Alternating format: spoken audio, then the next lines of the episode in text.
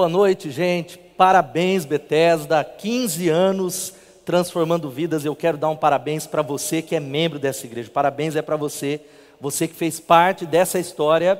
Eu quero dar as boas-vindas a você, como pastor sênior dessa igreja, você, membro dessa comunidade, você que está participando conosco da nossa conferência Impressão Digital. Nós usamos esse nome porque acreditamos que cada crente tem uma impressão digital, um propósito de Deus. Cada igreja no propósito maior, Deus nos chamou a alcançar as nossas cidades no nome de Jesus. Então eu quero celebrar com você, encorajar você a convidar alguém da sua célula ainda, dá tempo, manda um WhatsApp, chama o seu grupo, compartilha o link e não deixa de curtir essa, essa publicação, a tirar uma foto com as hashtags, e eu creio que essa conferência vai ser tremenda em nome de Jesus. Eu tenho uma palavra para compartilhar com você, uma palavra que Deus colocou no meu coração, eu venho orando nos últimos dias e o tema que eu quero compartilhar com você é esse: a hora é agora. A hora é agora. O tempo se chama hoje. Eu quero convidar você que está aí, fica de pé. Eu sei que alguns chegaram do trabalho, alguns estão no home office, alguns estão chegando correndo, talvez com um lanche na boca já. Pega uma caneta, um papel ou celular, anota o que Deus for falando com você. Compartilha é um novo tempo de Deus. Fique de pé e eu quero ler com você Isaías capítulo 54, os versos de 1 a 10.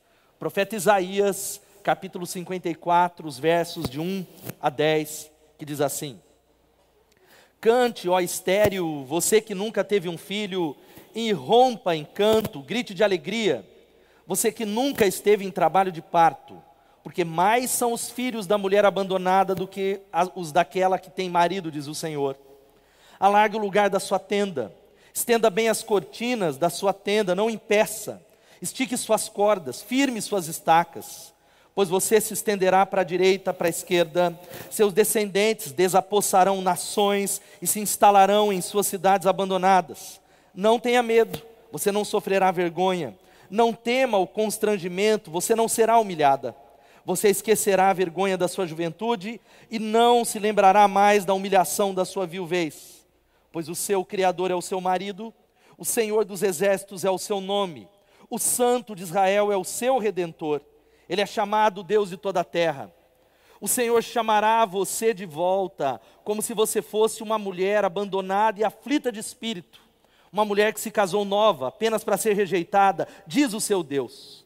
Por um breve instante eu abandonei, mas com profunda compaixão eu atrarei de volta. No impulso de indignação escondi de você por um instante o meu rosto, mas com bondade eterna eu terei compaixão de você, diz o Senhor, o seu redentor. Uma outra versão diz: O meu amor permanecerá, diz o Senhor. Para mim isso é como nos dias de Noé, quando eu jurei que as águas de Noé nunca mais tornariam a cobrir a terra, de modo que agora eu jurei não ficar irado com você, nem tornar a repreendê-la Embora os montes sejam sacudidos, as colinas sejam removidas, ainda assim o meu amor permanecerá, ainda assim a minha fidelidade para com você não será abalada, nem será removida a minha aliança de paz, diz o Senhor que tem compaixão de você. Louvado seja o nome de Jesus.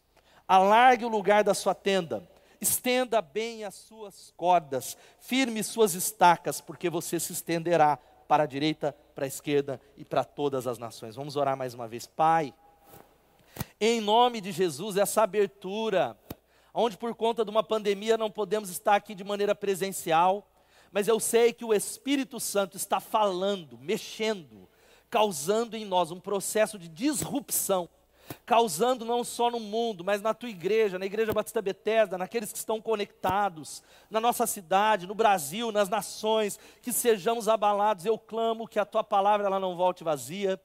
Eu clamo que o Senhor abra os nossos olhos. Eu clamo que o Senhor traga arrependimento, é o que eu oro em nome de Jesus. Amém, amém e amém. Nós estamos passando por um momento de grande transição no mundo. O mundo mudou.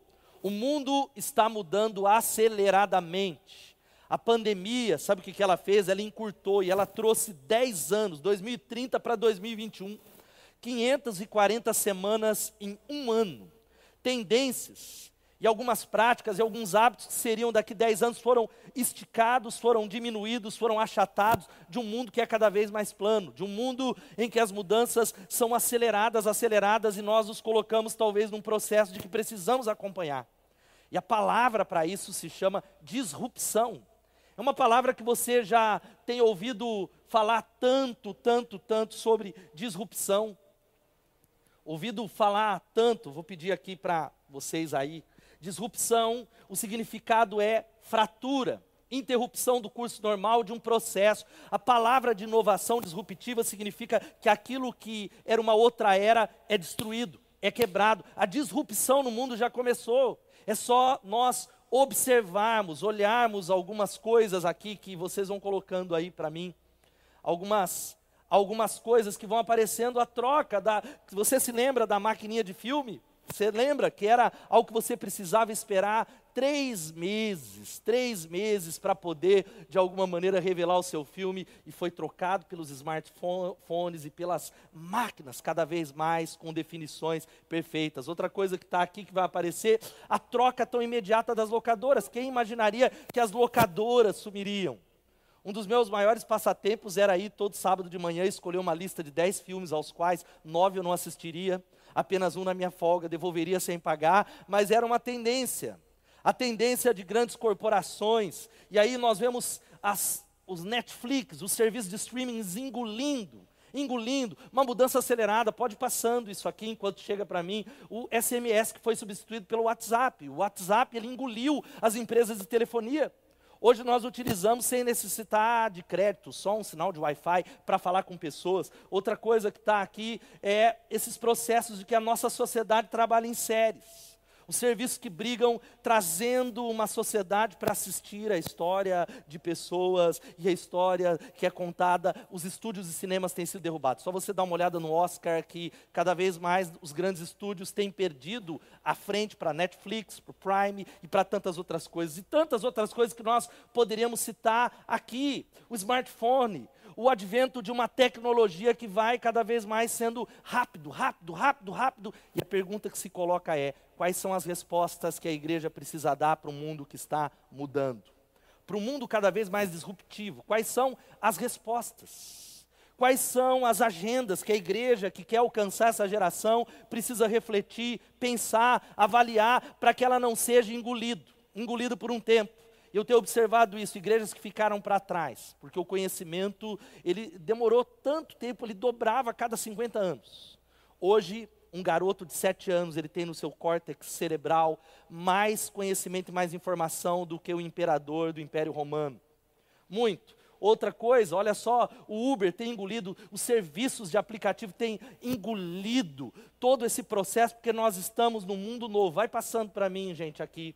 Vai passando. E a, a palavra, talvez que nós precisamos entender, esta palavra, o texto que eu li é um texto que fala sobre futuro.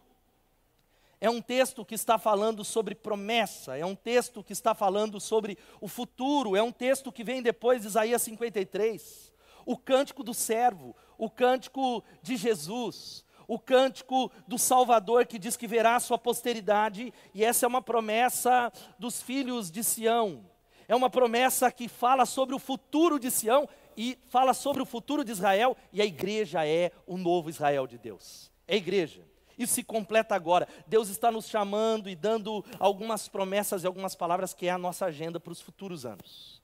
É a agenda da reflexão, onde nós estamos num mundo onde há uma conectividade digital versus uma epidemia de solidão.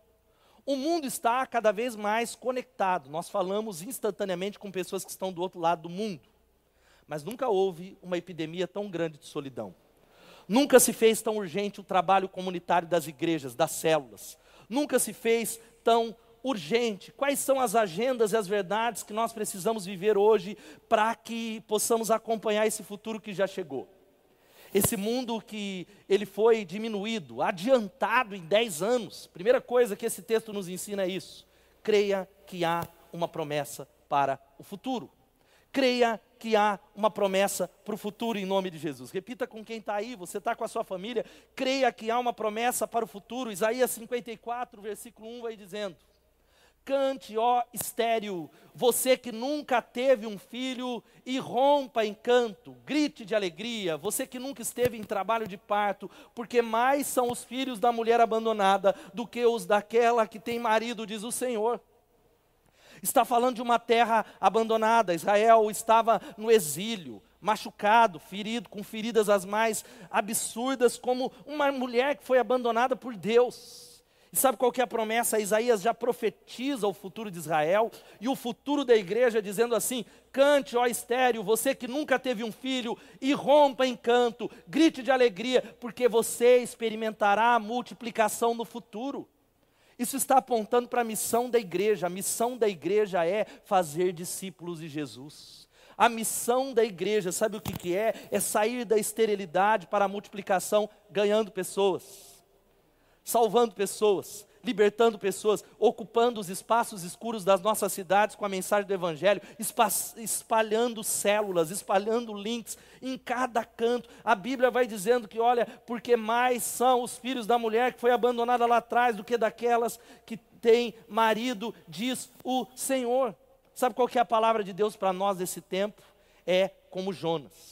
Ele diz para você que está conectado, você líder de célula, você pastor que está nessa noite na nossa conferência, Deus ele chama um profeta. Ele diz: Levanta-te, Jonas, e vai à grande cidade de Nínive e profetiza e prega contra ela. Esse é o chamado para mim, para você que está aqui nessa conferência online. É o chamado para você, crente, que talvez diz, mas eu não sou líder, mas se é discípulo, ele chama você para se levantar e pregar contra a grande cidade de Piracicaba de Belo Horizonte, contra a grande cidade de Hortolândia, de Sumaré, profetizar. Mas sabe o que, que acontece com Jonas? Ele foge, você conhece a história, ele é vomitado na sua missão, ele prega um sermão de qualquer jeito, o maior avivamento da história acontece, toda a cidade se converte e ele se refugia no sol, pedindo para Deus tirar a vida dele. Sabe o que acontece? Deus faz, crescer uma sombra na cabeça de Jonas, que se alegra naquela boboreira, ele fica tão leve, tão feliz, e Deus manda um verme para matar aquela boboreira. E aí ele faz uma oração: Deus, mata-me, mata-me, Senhor, por causa de uma boboreira. Sabe por que, nós somos como Jonas? Porque nós nos acostumamos e amamos mais as coisas que Deus nos dá: as casas, os empregos, os amigos, os hobbies, as viagens, o dinheiro, tantas e tantas coisas, mas o nosso coração não está na grande cidade de Nínive. O nosso coração não está no mundo que Jesus morreu o nosso coração não está num mundo de gente que a gente não gosta, de um mundo polarizado. E de uma maneira somos todos Jonas. Nós precisamos colocar essa hashtag, somos todos Jonas. Nós temos pessoas que nós não gostamos e não queremos pregar o Evangelho. E eu abro dizendo para você que essa promessa do futuro diz respeito à multiplicação. Igreja Batista Betesda, eu creio que nós estamos no limiar de uma transição. Esta é uma palavra profética para você.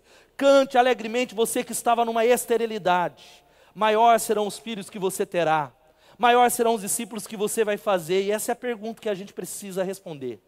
O que aconteceria se o coração que o povo de Deus tem pela sua cidade fosse como o coração de Jesus para Jerusalém? Chorando sobre uma cidade perdida, ao invés de um coração como o de Jonas por Nínive. A mudança aconteceria, mas há uma promessa para o futuro. A segunda coisa que nós aprendemos desse texto, meu irmão, olha aqui para mim, é aumente o nível do seu crescimento, em nome de Jesus. Ei, meu irmão, eu estou rejubilando por 15 anos. Eu acordei ontem cedo, no, no, dia exato que fazemos 15 anos, cheio de alegria, refletindo, refazendo, sonhando, e Deus me deu essa palavra: aumente o nível do seu crescimento. É o texto que vai dizendo assim: alargue o lugar da sua tenda. Estenda bem as cortinas da sua tenda, diz o Senhor. Alarga, alarga a sua tenda, meu irmão, em nome de Jesus. Sabe o que Deus está falando para mim e para você, você que está no sofá, esperando chegar não sei o quê, esperando um tempo que não chega e você está envelhecendo. Você, talvez você que é jovem, eu tenho uma, uma boa notícia para você. A boa notícia é que ainda você tem energia. A má notícia é que passa muito rápido. Muito rápido, muito rápido o tempo acelerado, cada vez mais acelerado, mas Deus está falando para você: alargue o lugar da sua tenda, amplie o seu crescimento, amplie o nível do seu compromisso com Deus e com a igreja, e Deus está falando: eu vou, alarga, porque eu vou expandir, alarga, porque eu vou fazer. A minha tarefa é derramar multiplicação. A minha tarefa é apontar para o seu futuro, mas a sua, sabe qual é? Alargar. A sua tarefa é esticar. A sua tarefa é ir adiante, em nome de Jesus. Você pode dizer amém? Nós precisamos nos redescobrir nesse tempo, mas há um processo muitas vezes de acomodação. O culto online tem acomodado pessoas, mas o problema não é o culto online. Não é a frieza, ah, pastor, porque eu prefiro o culto presencial. Claro, cara pálida, quem não prefere o culto presencial? O problema não é o campus online, o problema é algo dentro do coração. O problema é um distanciamento, onde há um abandono da, do nosso noivo, um abandono da noiva, onde nós abandonamos o lugar secreto, a presença de Deus. E se nessa pandemia você não cresceu em intimidade, você não cresce mais. É um grito, e a palavra é essa. E sabe como é que nós alargamos a nossa capacidade de resolver? Sabe como é que nós alargamos? Esticando as cortinas da nossa liderança, da nossa capacidade profissional, da nossa maneira de, de servir a nossa família. Ou talvez você que está no, no mercado empresarial, sendo um profissional que vai entrar nos lugares de escuridão com a luz de Jesus. E sabe como é esse alargar? Alargue sua capacidade de resolver problemas através da sabedoria. Alargue. Alargue, porque liderança, e liderança não é uma coisa de título, é você que é pai de família que precisa liderar a sua família para um novo nível. Nós não sabemos mais lidar com as questões dos adolescentes que são diferentes da nossa época. Nós não sabemos quais são as perguntas que eles fazem e estamos dando respostas para adolescentes da nossa época. E não entendemos porque não conectamos, não alcançamos, não influenciamos. É alargar a capacidade de resolver problemas. Liderança é resolver problemas liderança de família, de qualquer área, porque se você aprender a resolver problemas, você será elevado aonde Deus colocou. Você será elevado a uma alta posição. Você vai crescer e influenciar. E como é que nós resolvemos problemas? Através de uma palavra que se chama sabedoria. Sabedoria. A sabedoria é a capacidade de ver nuances e cores onde alguém só vê uma saída. É a capacidade de ver várias opções e várias soluções. Isso vale para todas as áreas. Ver várias soluções onde as pessoas só encontram um caminho. Por isso que crente gosta do livrinho de regra. Pastor, posso ou não posso? Pode fumar, pode beber, pode fazer tatuagem, pode fazer aquilo. Até onde eu posso ir? Porque nós queremos o livro da regra do que exercer sabedoria. E a Bíblia diz que quem tem falta de sabedoria, peça a Deus que a todos dá.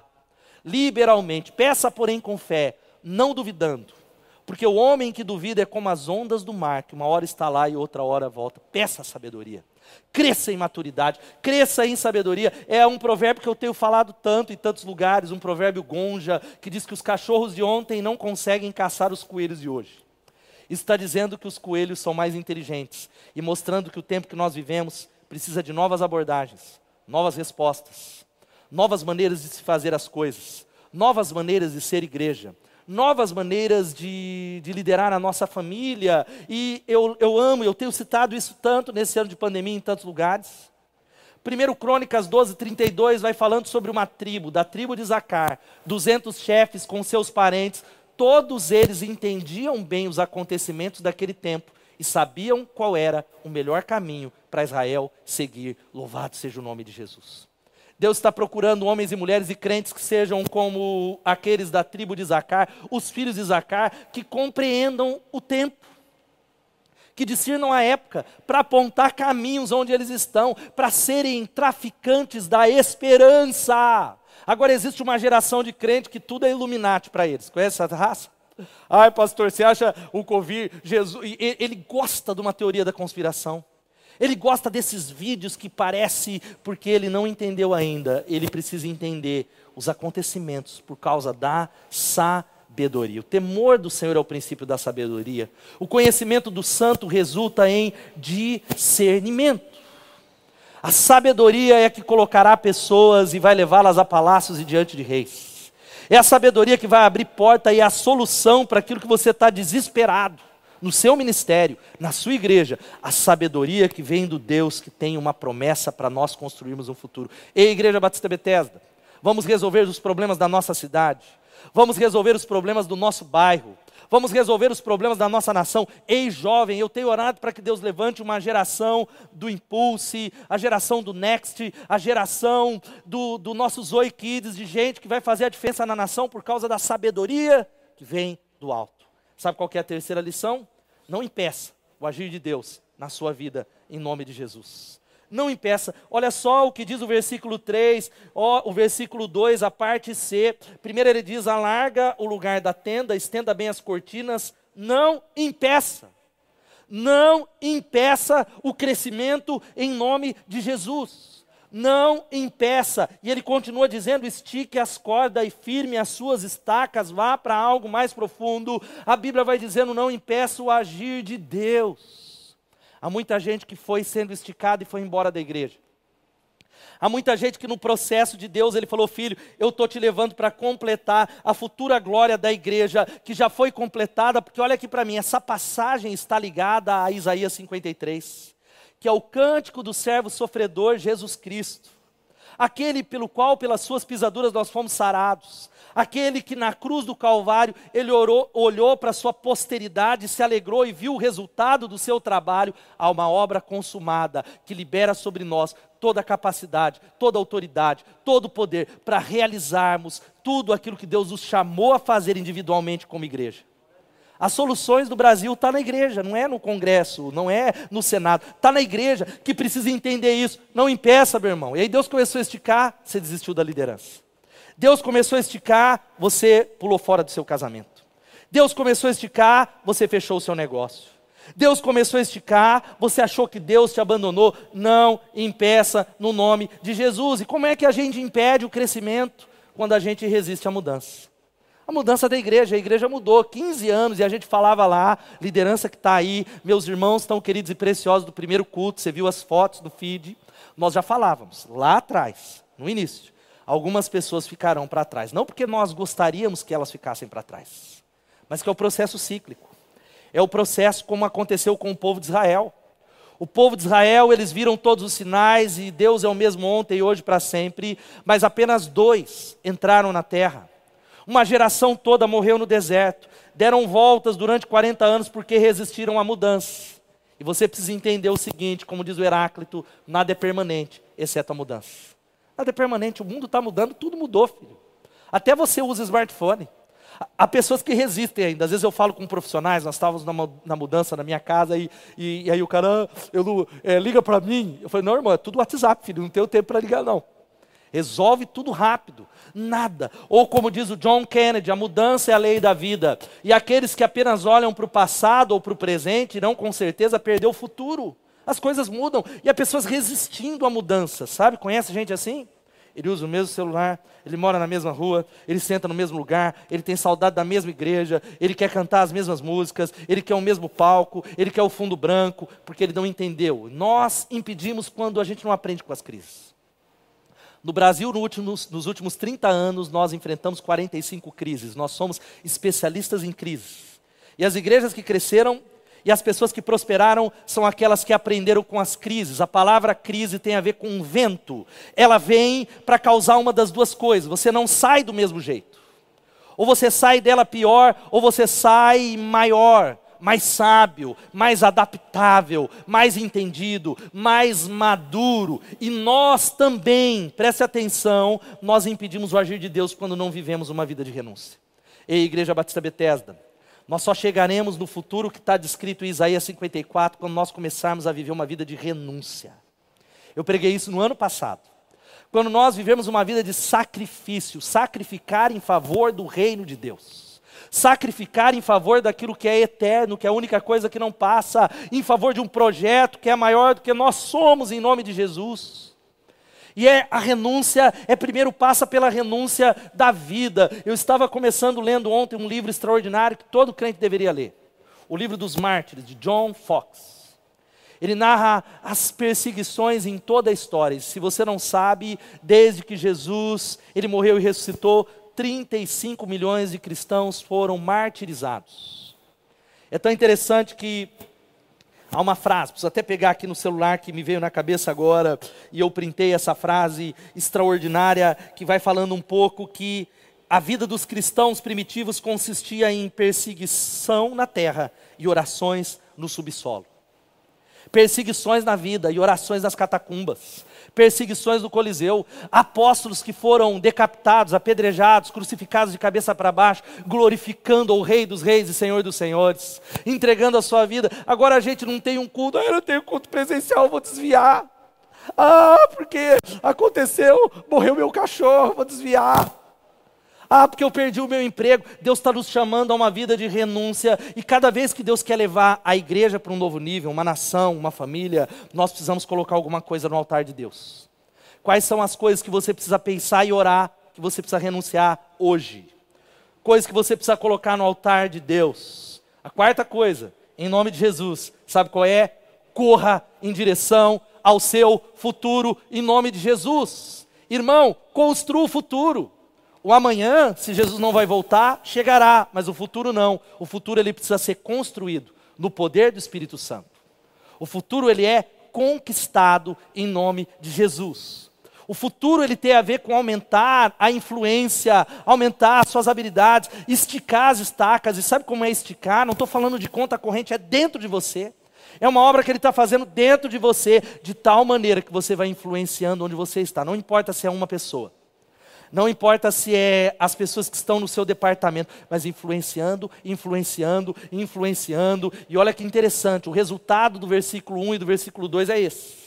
Pois logo, Pois logo você transbordará para todos os lados, seus descendentes ocuparão outras nações e povoarão as cidades arruinadas em nome de Jesus. Ei, Igreja Batista Betesda, ei, igrejas que estão conectadas nessa conferência, se levantem e ocupem os lugares escuros da sua cidade. Ei, meu irmão, ocupe os lugares escuros da sua empresa. Ocupe, corra para construir o futuro. Você sabia que apenas é uma estatística 2 a 3% das pessoas são aquelas que constroem o futuro. São os disruptivos. Aqueles que quebram tendências são as pessoas, isso vale na escola, na igreja. 2 a 3% dos pastores estão construindo tendência. Vale para a área da música. 2 a 3% dos músicos estão construindo tendência na moda, nas artes, no cinema, em todas as áreas de entretenimento, da política, 2 a 3%. De 12 a 15% são as pessoas que andam junto com esses 3%. É gente que está correndo junto, está apoiando, está até aí, ó, eu estou junto com você. E 85% das pessoas são aquelas que apenas desfrutam a mudança que os 3% dos construtores do futuro estão realizando. Mas eu quero dizer que Deus está chamando você para construir o futuro em nome de Jesus. Talvez você diz, pastor, mas eu não sou um inventor, mas o, o futuro da sua família, o futuro de gerações que serão transformadas pelo seu sim, Dizer, Deus, eu me levanto pedindo a Ti que o Senhor me dê integridade, criatividade, excelência no poder de Deus. E eu quero falar algo para você, meu irmão, olhe para mim. Se os seus sonhos não te assustam, é porque o seu Deus é pequeno demais, ou os seus sonhos são pequenos demais. Se os seus sonhos eles não geram um frio na sua barriga e te levam ao joelho e não te levam a falar: ó oh Deus, se o Senhor não vier, eu vou naufragar. É porque os seus sonhos são pequenos demais. Os seus sonhos não dizem respeito ao futuro, mas à manutenção, à zona de conforto, a ficar tranquilinho ali. Porque a mudança dá trabalho. Eu e a Elô passamos por uma mudança um mês atrás, irmãos. Mas uma mudança muito grande de cansaço e caixa e vai e aquilo. E aí a gente lembrou, tem que escrever, porque e onde é que vai cada coisa, e, e uma série de coisas, mas a mudança, ela é necessária para nos levar para o melhor lugar. A mudança é necessária para a gente chegar no futuro. Construa o futuro com ações em nome de Jesus. Igreja Batista Betesda, Deus tem falado comigo. É tempo de correr para o futuro. É tempo de dizer, eis-me aqui, Jesus. É tempo, é tempo. Eu amo demais essa frase do Mark Batterson, pastor da National Community Church. Ele diz que, por definição, um sonho do tamanho de Deus estará além da nossa capacidade, além dos nossos recursos, a menos que Deus faça, nada poderá ser feito, e é precisamente assim que Deus recebe a glória. Deus honra grandes sonhos, porque grandes sonhos honram a Deus. Louvado seja o nome de Jesus. Sabe o que é correr para o futuro? Pois logo você, você transbordará para todos os lados. Igreja Batista Bethesda, eu enxergo a igreja abraçando a cidade. Eu enxergo essa igreja chegando nas sete áreas de influência. Eu creio mudando a comunidade política, a comunidade artística, a comunidade educacional, a comunidade empresarial, a comunidade religiosa, mudando um monte da família por discípulos que são enviados, discípulos que creem nessa palavra, pois logo você transbordará para todos os lados. Eu acredito em canções que sairão dessa igreja, que abençoará não só essa cidade, não só essa igreja, mas as nações. Canções do céu que nós ouviremos em nome de Jesus. E sabe algo que eu postei hoje no meu Instagram e eu quero encorajar você a fazer isso? Peça grandes coisas a Deus. Ele é capaz. Aleluia! Dá um amém, meu irmão. Eu não consigo ouvir o seu amém, mas quem está na transmissão me ajuda com um amém, com glória a Deus. Peça grandes coisas a Deus, Ele é capaz e Ele fará, em nome de Jesus. E a última coisa, sabe qual é? Vença o medo que te paralisa. Vença o medo que te paralisa. Vença, ei meu irmão, em nome de Jesus. Eu queria poder olhar, eu estou olhando nos teus olhos, mas eu queria que você estivesse aqui. Vença o medo que te paralisa. Olha só o que diz o versículo 4: Não tenha medo você não sofrerá vergonha, não tema o constrangimento, você não será humilhada, você esquecerá a vergonha da sua juventude e não se lembrará mais da humilhação da sua viuvez, diz o Senhor. Sabe o que significa? Deus apontou uma promessa para Israel por causa do Messias, falando sobre a futura glória de Sião, a glória da igreja, mas Deus está alertando, dizendo: olha, você vai se lembrar daquilo que ficou lá atrás. Você vai constantemente ter uma tendência de ficar com medo, de ficar constrangido, de se apequenar, de ter medo de ser julgado. E eu sei que talvez o maior desafio para a igreja Batista Bethesda e para a maioria das igrejas que estão aqui é o saudosismo. É um apego demasiado a coisas do passado. A gente é assim. Vez outra, a Elô faz uma limpeza lá nas minhas coisas, na minha roupa, e ela fala, ó, vamos jogar fora. Mas fala, mas eu gosto tanto dessa camiseta, ela é linda. Aí ela para, joga fora. A gente gosta de se apegar àquilo que é familiar. É uma tendência humana, isso tem derrubado igrejas, um saudosismo, que é um apego demasiado ao passado, a músicas do passado, a igreja do passado, a como as coisas eram feitas lá atrás. Gente que diz, não, porque na minha época, ah, porque a juventude da minha época, pastor, porque ah, os jovens não se fazem mais jovens como antigamente. Isso tem impedido você de chegar no seu futuro. Olha só o que diz Eclesiastes 7,10. Não diga, porque os dias do passado foram melhores que os de hoje, porque não é sábio fazer tais perguntas. Glória a Deus. Nós postamos fotos antigas e deu centenas de curtidas no nosso feed. Eu quero pensar que é mais por você falar, aleluia! Que bom que Deus tirou a gente do passado e trouxe para o futuro. Mas eu sei de muita gente que olha para essas fotos e diz, como era melhor naquele tempo. Como a minha igreja, a minha igreja não é mais a mesma. Há muita gente que eu encontro que diz: olha, porque eu tenho saudade do salão laranja. Não é laranjas? É aquele salão lá. Eu tenho saudade da época do Atlético. Eu tenho saudade. E aí eu quero dizer que há irmãos que estão lá ainda. Há pessoas que não receberam o novo de Deus, não receberam o futuro, não receberam a unção, não receberam a graça, não estão sonhando, estão paralisadas, estão amarradas em cadeias do passado, porque têm saudade do Egito. Passou, meu irmão. A outra versão da NVT, da NVT vai dizendo: não viva saudoso dos bons e velhos tempos. Isso não é sábio. Gente fala: ah, se lembra da nossa infância? Você lembra quando a gente jogava Atari, quando a gente jogava Nintendo Superstar Soccer? Lembra? É, o Kaique não lembra, que não era nem nascido, lembra? Superstar Soccer, eu era craque no Superstar Soccer. Tinha uns. Acabou, irmão. Superstar Soccer é, é algo do museu. Disco de vinil não existe mais. Mas nós queremos isso com a igreja. Não viva saudoso dos bons e velhos tempos, porque passaram. Corra em direção ao futuro. Corra em direção ao futuro, em nome de Jesus. Eu creio que quando nós recebemos essa palavra de Deus que está apontando algo, sabe o que, que o Senhor, eu fecho essa palavra, Deus ele está dizendo algo poderoso para nós, dizendo, queridos, por um breve instante eu abandonei você, mas com profunda compaixão eu trago o futuro de volta. Eu vou trazer você de volta. Eu vou chacoalhar, eu vou te abençoar, eu vou te ungir. Eu usarei você para ser um multiplicador. O seu nome é crescimento e o seu sobrenome é multiplicação. Eu escolhi essa igreja para olhar para a cidade, para olhar para a nação. Não olhe para o passado, não olhe para o deserto, não olhe para a montanha, não olhe para a muralha, não olhe para as suas limitações. E ele vai dizendo o seguinte: olha só, embora os montes sejam sacudidos e as colinas sejam removidas, o meu amor permanecerá, a minha aliança permanecerá, diz o Senhor, louvado seja o nome de Jesus. Sabe o que, que eu quero fechar essa palavra orando com vocês, irmãos que estão aqui, que sejamos do poder do Espírito Santo. Três coisas: incansáveis, inabaláveis e imparáveis, em nome de Jesus. Você que está aí na sua casa, diga glória a Deus, no poder dEle, do Espírito, não na minha força, eu serei incansável, inabalável e imparável por causa dEle, mas não sozinho, mas com o corpo de Cristo. Nós ganharemos uma cidade, meu irmão. Eu quero fechar dizendo algo para você, você já vai preparando seu coração.